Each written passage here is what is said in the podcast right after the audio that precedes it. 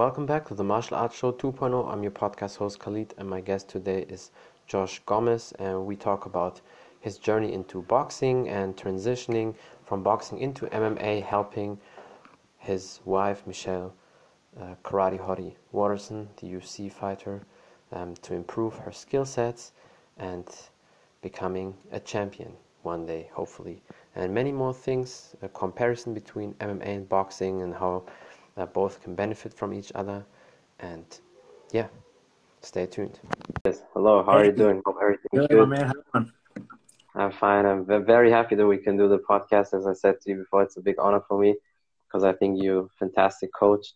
Thank you. You've seen you've seen it all in the martial arts game, and uh, yeah, I thought I tried to get you on. I already had a few UFC legends, uh, fighters, and coaches like John Hackleman, Ray Thompson. I had even Burt Watson and all the UFC stuff people there. So I try to bring people the best guests, and you're definitely one of them. So I appreciate you a lot. Yeah, no, thank you. Thank you for, for contacting me. Anytime, anytime. Yeah, I think we just start and um, tell people who you are and a little bit about your background. Yeah, so I'm, you know, Josh Gomez. I'm uh, Michelle Waterson's husband, right? Uh, not only just her husband, but I also help on the coaching side. Um, as far as my background, I grew up boxing. Um, yeah. But I remember even at a young age, right? Me and my dad would watch the uh, the Ultimate Fighter, right? You have to get them on Blockbuster, and, and we would watch those.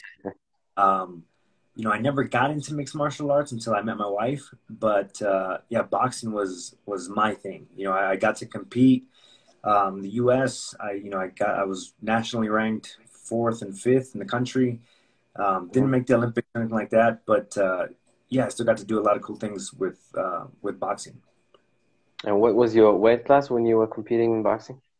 I fought at 152 welterweight. Mm-hmm. Yeah, boxing is all. Uh, it changed the name so much, so who knows?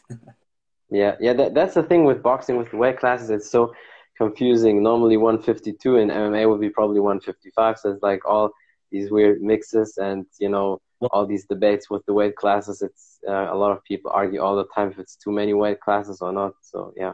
Or not enough. Yeah, yeah. And when I was competing, and there was a long time where where we were kind of like MMA, where there was big jumps. Right in MMA, I think mm-hmm. you have you know 145 155 170 um, yeah boxing was like that for a little bit and then i remember them changing it up to you know it was 132 137 141 145 152 um, then the next biggest jump was 165 but they had yeah. a lot a lot more weight classes yeah i think even now they have a lot more weight classes mm-hmm. yeah that's sometimes i don't know how you see that um, but my opinion is always I understand the big jump from 170 to 185 in MMA, and then from 185 to 205. That's definitely a big jump.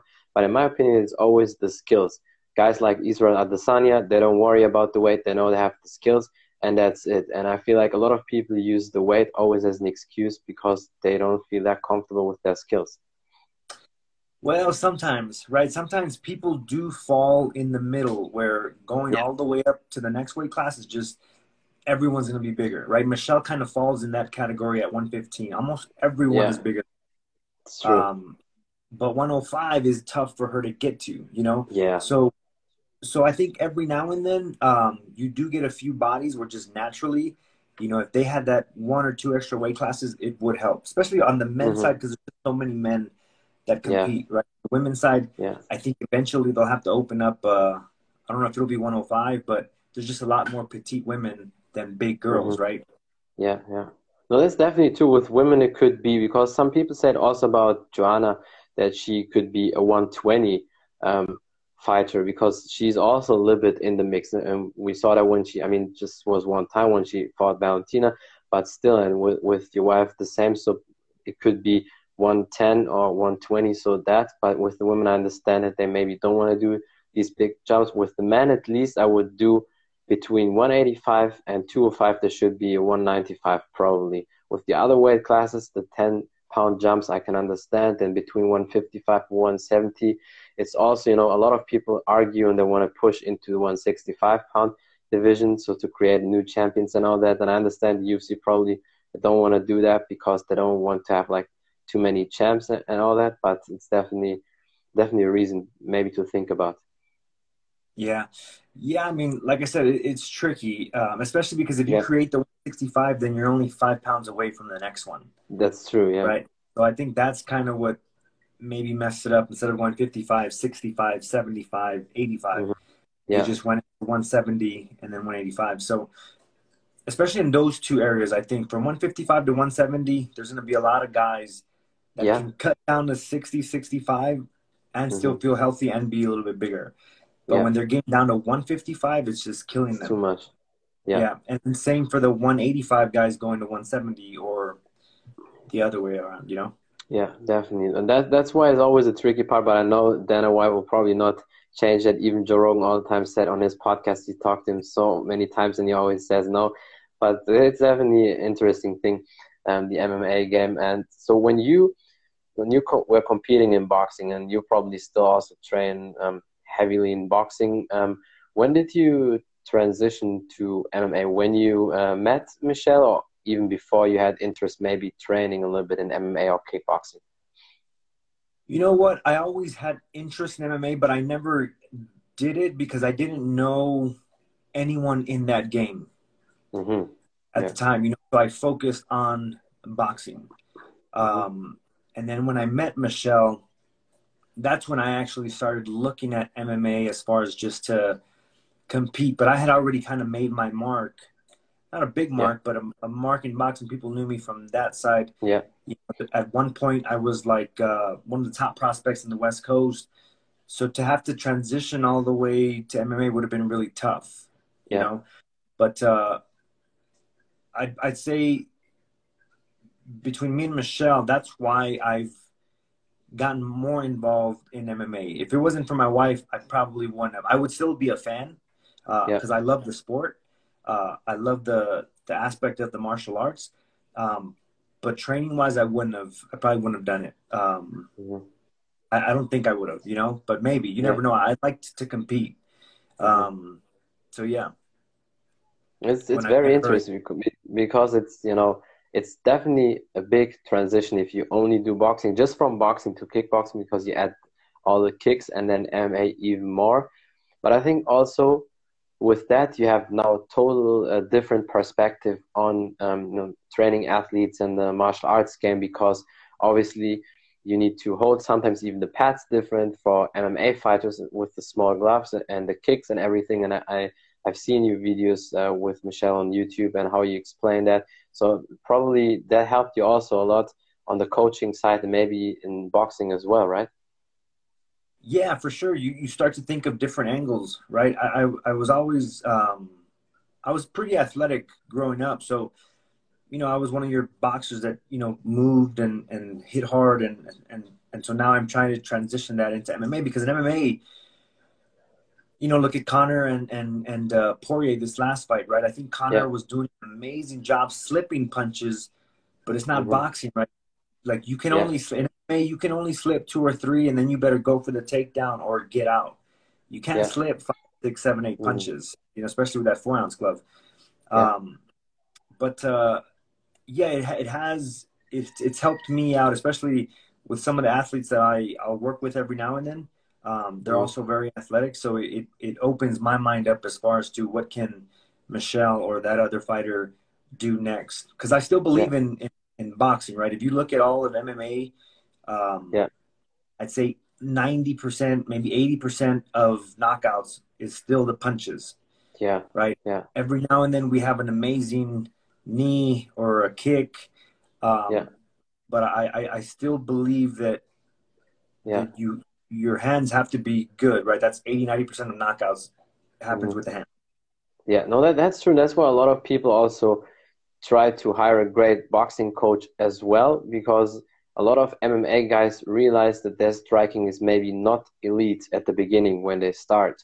And then they want to work on that. It's like guys, even with Kamaru Usman, he's a phenomenal wrestler. Now he gets all the time better and better with the strike. I'm not saying his striking was never good, but if you compare it to a couple years ago, it's definitely different, especially wrestlers or like Khabib. He also said that at the beginning he focused a lot on the wrestling and working on top control because for a wrestler it's easy to take them down, but they need to work on the top control because a lot of people when they take somebody down they get quick up. So if you work on that, and later in his career he he focused then more on the punches and the kicking when he was better. The la- his last fights, his boxing was way better if we look at that maybe five or six years ago. Yeah, yeah, no, for sure, and and not just that, but it just shows where the where the sport has evolved. Right before, back in the day, um, mm-hmm. like people have asked me, "Hey, Josh, if, you know, would you fight different when MMA first started or now?" And yeah, I would have. I, I feel like back in the day, the person that got off first was gonna win. Yeah. Right, the person yeah. that went forward and threw punches, you're gonna knock some guy out.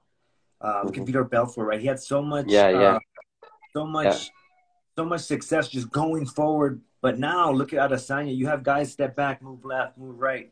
You can't just go straight at that guy. So it's evolved mm-hmm. a ton, right? Now with Khabib, even though he's um he's gotten better, like the guy just knows who he is, right? He doesn't want to go out there and yeah. whoop you with your hands. He's gonna get you down yeah. and beat you up. Um, and I think that's very important in MMA too. Even though if you mm-hmm. want the hand, if you want whatever, no, know who you are, know what your style is, and then yeah. and then we can add to it. Yeah. And that that's something that I had to kind of learn, right? Because even though I want Michelle's boxing to be really good, um, you know, her kicks are her best asset. Yeah. So we have to yeah. we have to protect and still advance that game. Yeah. No, that's yeah. that's also a very interesting thing, especially with the kicks, because as you know, uh, and you can hold the small pads when somebody is kicking, but it's still a little bit different than when you um, hold the shields, the you know the Thai pads. But but of course, if somebody can kick like Michelle, you can have even small pets and and it's good for you as well for your hand-eye coordination, but also for her when she's kicking and she's not touching your face, but the pads. So I, I think that probably was also very challenging at the beginning for you. Yeah, just to even like learn to catch them, right? We had to start off slow. Um, I'm a big believer in uh, the mitts should be where the target is going to be, right? Mm-hmm. So I hold my mitts very, very close to my to my jaw, yeah. to my face. Um, mm-hmm. I've seen very bad accidents happen that way too, right? Yeah. So you, you do have to be careful. Uh, the coach has to be aware. Uh, I don't like when when coaches hold this way. Yeah, that's not good. Yeah. Yeah, you're never punching that way. Even in my mm-hmm. opinion, mm-hmm. punching up is bad yeah. unless you're trying to work like the muscles you know, like one thing that I've always told Michelle is we aim right here, right at the neck, right? Mm-hmm. So if you aim at the neck, if the person dips down, you're punching them right in the nose. Yeah. If they if they try to move up, then we're hitting them in the sternum, and now mm-hmm. at least you interrupted that body so that the next two three punches can come out. Yeah. Yeah, no, I, I, definitely, as I said, I like your Pat style because a lot of people do, and I, and I hate that. That's why I'm also very picky when I work with somebody on the mitts because a lot of people that can't do mitt work. They can maybe do normal one two one two and then left kick, right high kick, the, the basic, but they cannot do combinations. And I'm a really combination guy. I like these Dutch drills and I like these long combinations. And I hate when somebody messes the, the pad floor. A lot of people, like you said, they hold it very wide, or when they try to hit your face, they don't do it for real. They immediately do it on the side. So, and you don't learn really to to slip the punches. Yeah, yeah, yeah, man. It's it's it's it's difficult. Pad work is hard, and and there's different types of pad work, right? There's mm-hmm. just hey, let's get in shape. It's fun, um, and let's do it. And there's nothing wrong with that. Yeah. But I think the people that are trying to compete, um, no, we have to get technique right, and so you need to know what it is that you're punching at, and how are you going to punch through that, mm-hmm. right?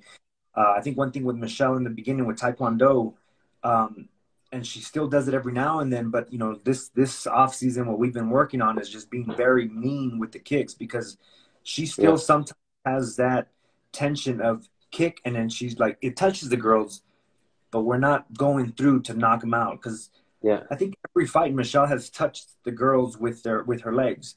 You Definitely, know, yeah. now it's it's it's making that mean that mm-hmm. mean kick, you know, where it's you know lights out.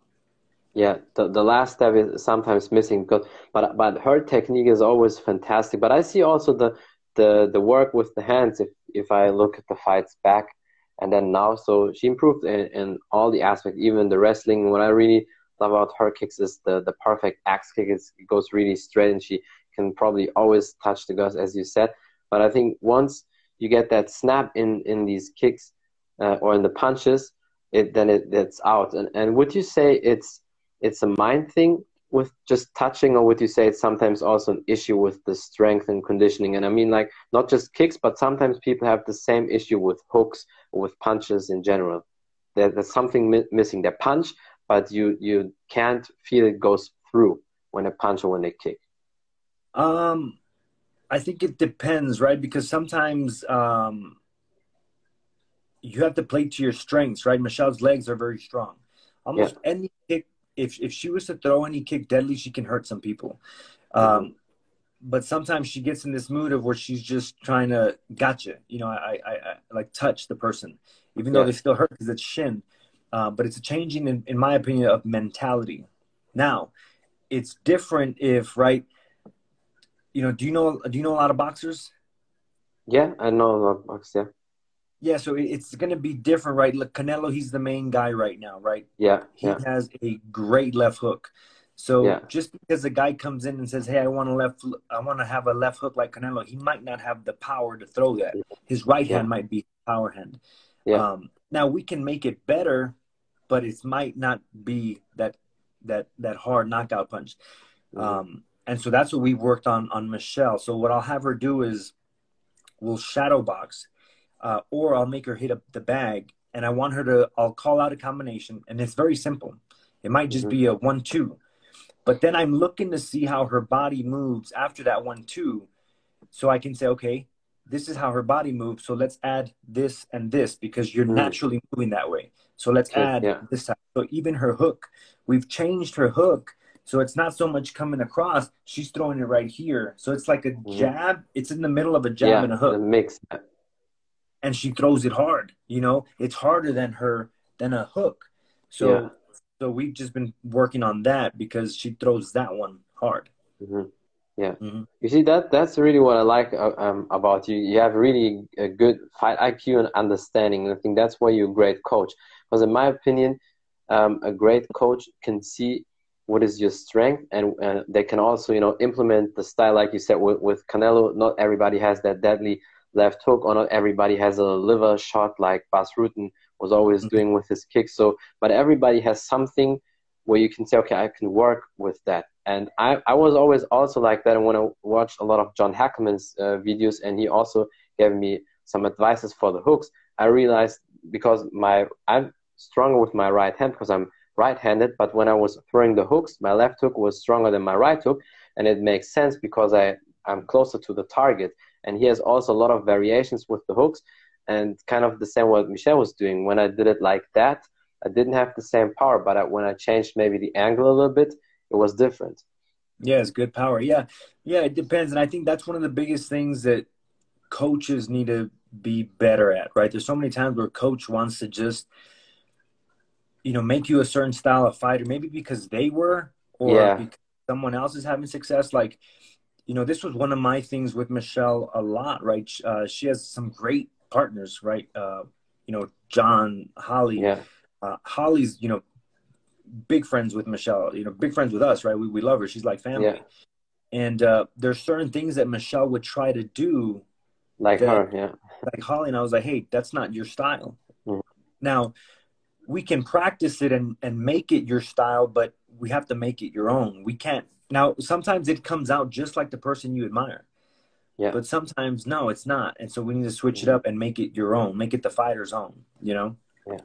And so what you say when somebody hits the back or the mid, you can see kind of what style they have and you can um, say very quick, okay, um, that's your style. Uh, you have a strong right hand, you have good uppercuts, or you have good kicks. Because in my opinion, a great coach can see that pretty quick and then adapt to that.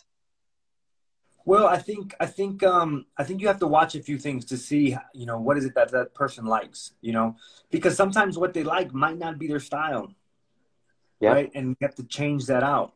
Um, mm-hmm. But but what I mean on the bag is is if I have Michelle throw a hard one too, then I'm looking to see what what does her body do next, right? Mm-hmm. If her body goes here, then hey, we're we're set up for that left hook, yeah, right. Um, so that's what I'm looking for or hey, your body moved a certain way. Hey, now this is where we can throw this kick. Um, mm-hmm. And now it's it's it's different. Look at Whittaker. Uh, Yeah. You know, and this dude, I think he's the first one that started to, you know, he'll throw the right the right cross and then he's kicking you with the right leg. Yeah. Very few people do that. Michelle can do that, and that's one of the things that yeah. we add to the game, right? But for some people, that's hard.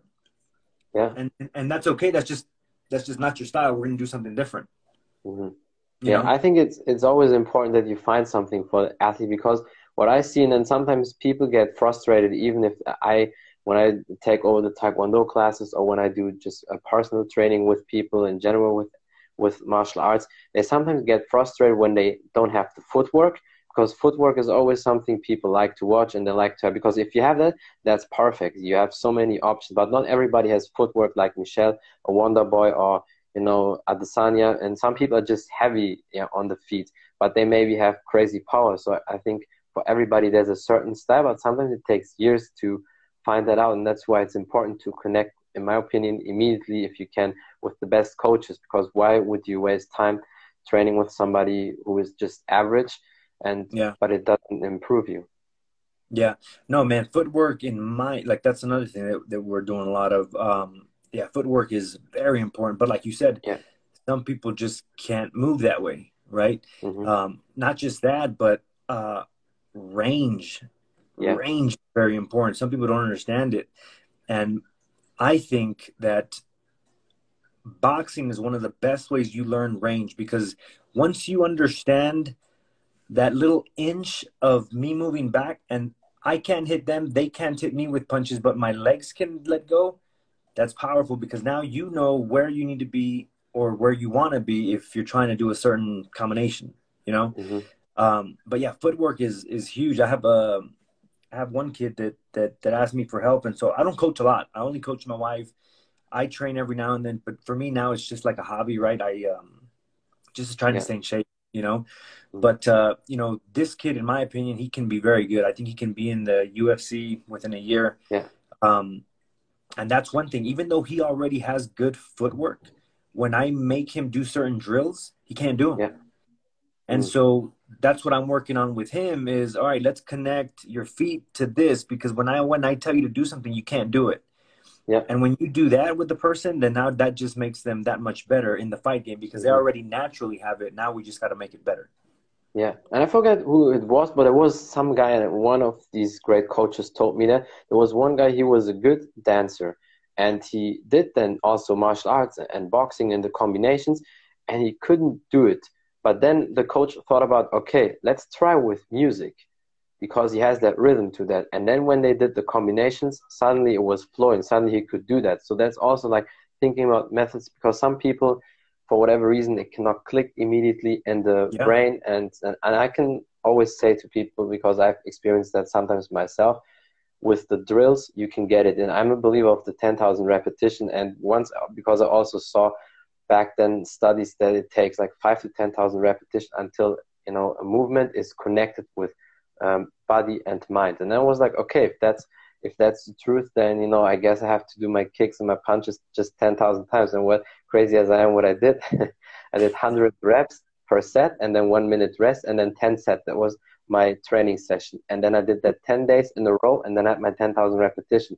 And then did that with every basic exercise. So I did just left, right, left, right, straight until ten thousand times. Then the hooks, then the uppercuts, then with the kicks and then I had the foundation, and, and it definitely helped. So I felt then good with that, and I think if you are not that quick in your brain and you can't um, get it, then probably the reps until reps, reps, reps all the time until you have it is also helpful.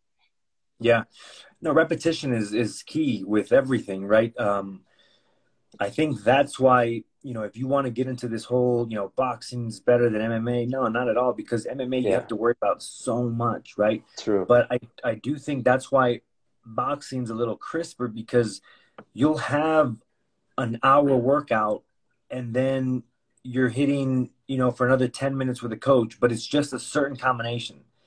Yeah. So you you do it over and over and over, you get better at it, right? That's one thing that we've incorporated now with with with Michelle and, and the other people that I'm working with. Like you know, we'll do our workout, we'll do the hard stuff, and then okay, now we're gonna do this for ten minutes.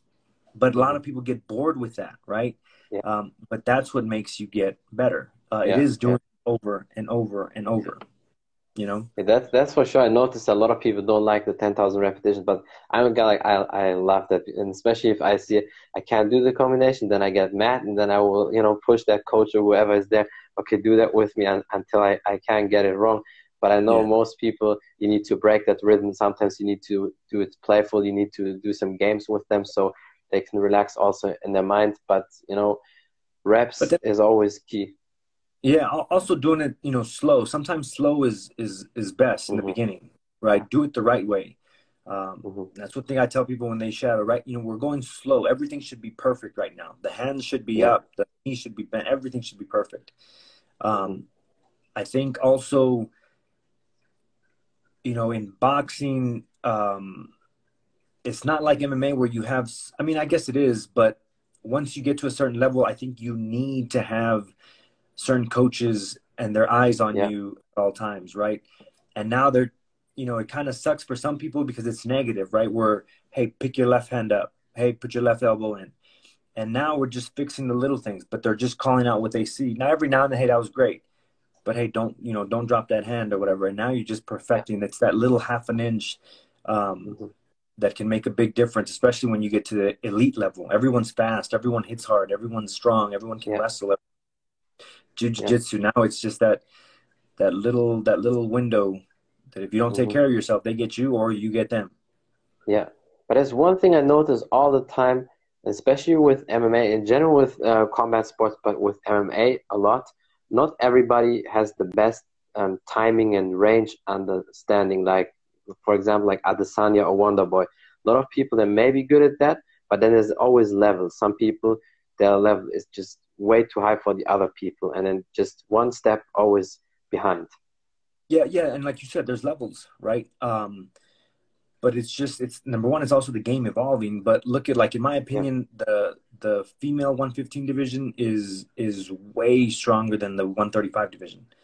Um, yeah. the 115 division you have the top 15 girls that if you had a certain girl fight each other it's gonna be a tough fight if, you know or and maybe the other girl wins right on the Adesanya level, I do think he's levels ahead because he's he has a perfect body for combat sports and he understands his range. Right, you step yeah. towards him, he steps back, and he's ready to he's ready to hit you mm-hmm. if you mm-hmm. wanted to. Um, yeah, and one thing, but like probably like, also know, now he's he's the guy everyone. Yeah, no, no. I was gonna say he's he's the guy that everyone's. I was gonna say he's the guy that everyone's after now. So guess what? Mm-hmm. Now the next five dudes that are gonna get better yeah. are gonna have that as well. And then now, yeah. okay, what's the next thing to evolve? You know, yeah. it's crazy. Definitely, that's that's true. And and one thing, um, I'm curious. Uh, I want to know your your um, perspective on that. But I think having good eyes and not just good eyes in, in understanding what comes the rhythm, the punches, the kicks, whatever, but having a great vision from a health perspective um, how important is that? Because I I see so many people that wear contacts. They don't have great eyes, basically. Just a few people in the fight game, and you can always see that when they have these close camera shots. I don't know if it's maybe the lighting, but it seems like almost every fighter they all have contacts. So what what uh, what is your uh, opinion on that? Because I think like you probably need perfect eyes, you know, in that in that game. I don't know, man. I, I knew some kids that I boxed with before that that wore contacts and they had great great eyes you know I, I think that is also you can train your body to do that you know or train your your mind and your eyesight. Um look at right now you know certain people when they get into a um uh you know into an exchange you know there's one person that might close their eyes and then there's some people that are just naturally they're in there and you know they might squint but but they're watching the they're watching the opponent they're watching what's going on um, that takes man that takes years to to yeah to develop right to to be able to McGregor you know McGregor in my opinion is very good at it even though he lost his last one he's yeah. very he's very good at you know slipping a punch it touches his ear and his eyes are still on that target right mm-hmm. but that's that's hard right you're you're yeah. it, it, it, takes time to develop that and and you have to mm-hmm. do it over and over and over again to get used to it the problem is you don't want to put that athlete to to receiving all this you know damage because then yeah. you know that's not that's not fun at all either you know so that's yeah, been that's, my yeah. is is figuring out ways because again, Michelle is my wife, right? So I'm trying to figure out these ways that aren't going to hurt her, but she can do these things still at full strength, you know, so that she can understand. Yeah. And and speaking of that, how um, hard is that for you? You know, as as a husband, I mean, you never want to um, see your wife getting hurt, and even also your daughter. So, and in general, you don't want to see um, woman gets uh, hurt, and especially not your wife. So, how is that for you? I mean, you definitely understood even before because you're also a fighter. That you know, that's combat sport. It can happen, but how hard was that for you at the beginning? It was really tough in the beginning, especially because in the beginning, I really tried to just stay away, right? Like we would run together and we would do stuff like that. But I tried to just be like, hey, you know what? You have your coaches. That's Even your time. you you didn't watch it. In the beginning, no. I let her do Mhm. her thing. Um, and I think that's why I was so much more nervous, right? I would watch fights and stuff like that, and I'd be I'd be nervous. And then so then Yeah. there was a time where I was like, hey, you know, we should do this or we should do that, and we should change things up like this. And then that's when I started to get really involved, and I didn't get as nervous anymore because I'm I now I'm there when she's doing the work, so I'm confident in the work Yeah. that we're doing, you know.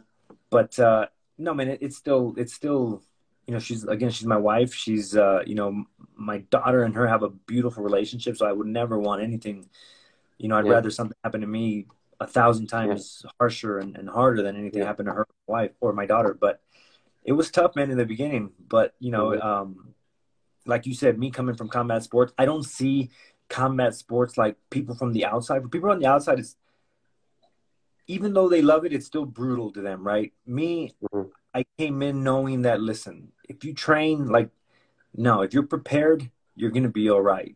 Right? Every Yeah. now and then you do have the the horrible stories of you know someone is is horribly injured or in boxing you know people die um Yeah.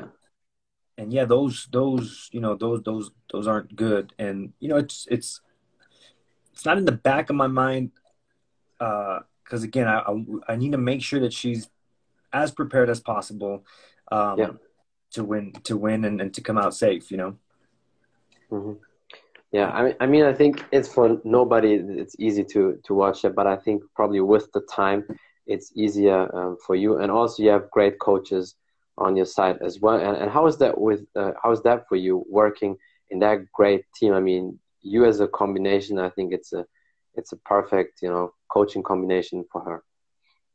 Yeah, no, no, we're we're fortunate in the fact that right we have some of the best coaches here in New Mexico, right? Coach Wink, man, Mhm. he's all of them, right? Coach Wayne, Greg, like they're they're they're just a book of knowledge, you know. So, um, it's been it's been an amazing ride as far as me na- being able to hear them out, um, and even helping me implement. Okay, this is what I need to work on with Michelle. Then, um, I think Yeah. the the best part about us was that now Michelle has me to coordinate everything, right? Because the coaches they have to worry about 50 fighters, 100 fighters. Yeah. So basically, you Yeah. almost the head coach of her. Exactly. I, I'm only worried about Michelle. I don't care Mhm. about anyone else. I don't care what they did. That not my. I don't care. I'm there when I go to practices. I'm there to watch Michelle. You know, okay, Yeah. hey, you know, let's do this. Hey, with this person, let's work on this.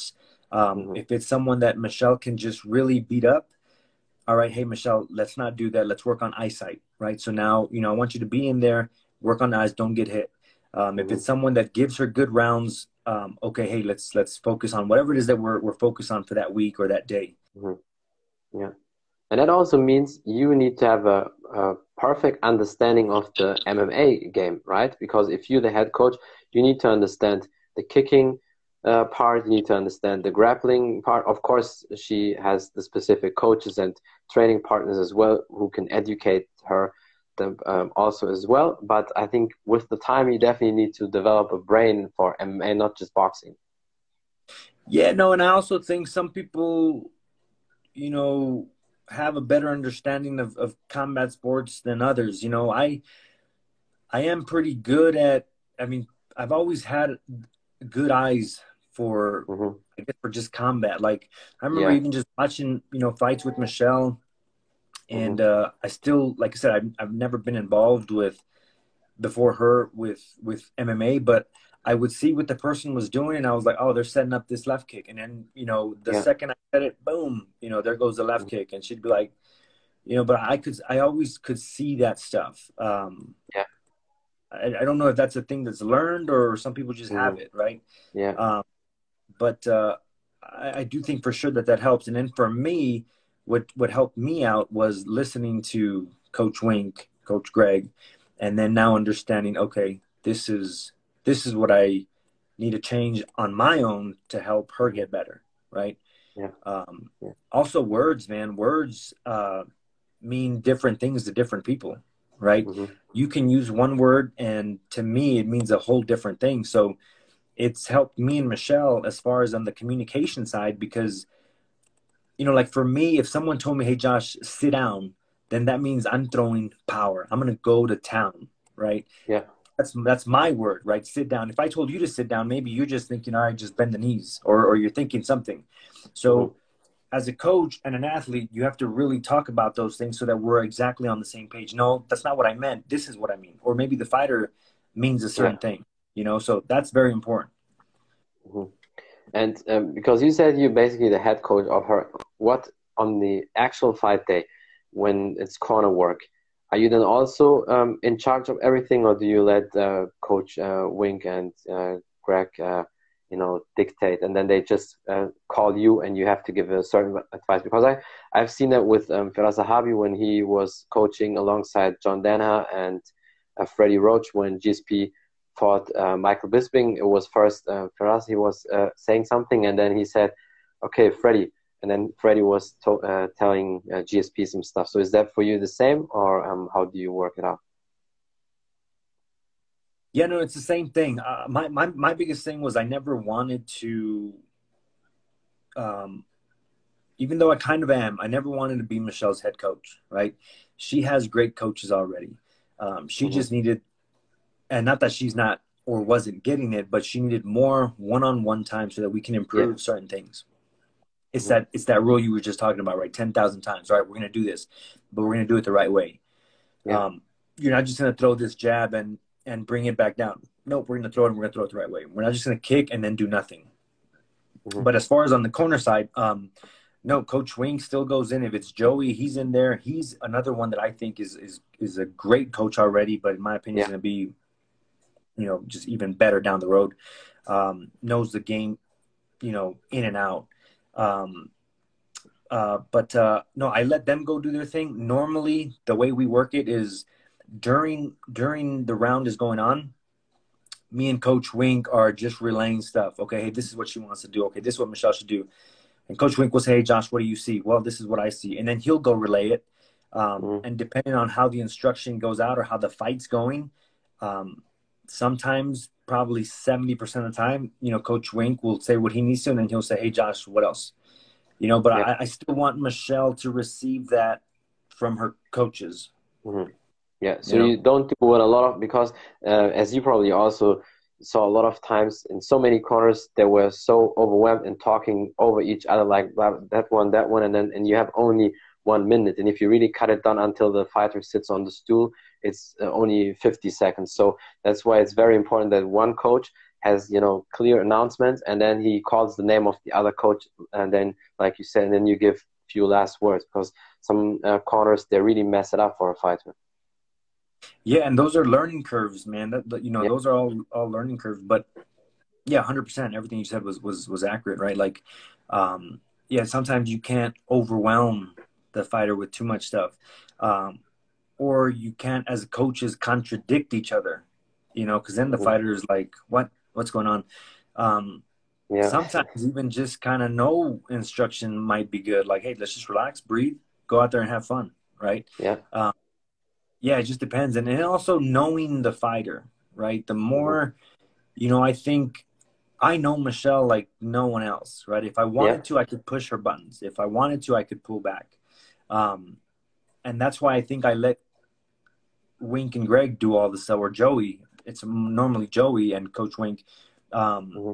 doing all that because I don't want any emotion to come in, yeah, coming from me or from Michelle. You know, you're in there, you're doing a job, and and and that's it, right? You can't you can't get emotional over all that stuff.